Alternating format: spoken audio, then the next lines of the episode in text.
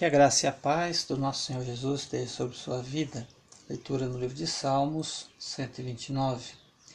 Muitas vezes me oprimiram desde minha juventude, que Israel o repita.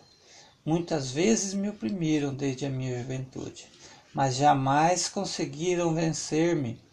Passaram o arado em minhas costas e fizeram longos sulcos o Senhor é justo, ele libertou-me das algemas dos ímpios. Retrocedam envergonhados todos os que odeiam Sião.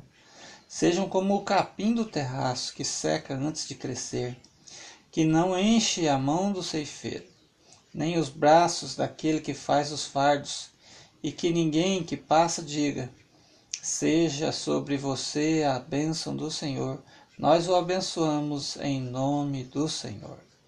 Deus abençoe sua vida com esta leitura, em nome de Jesus.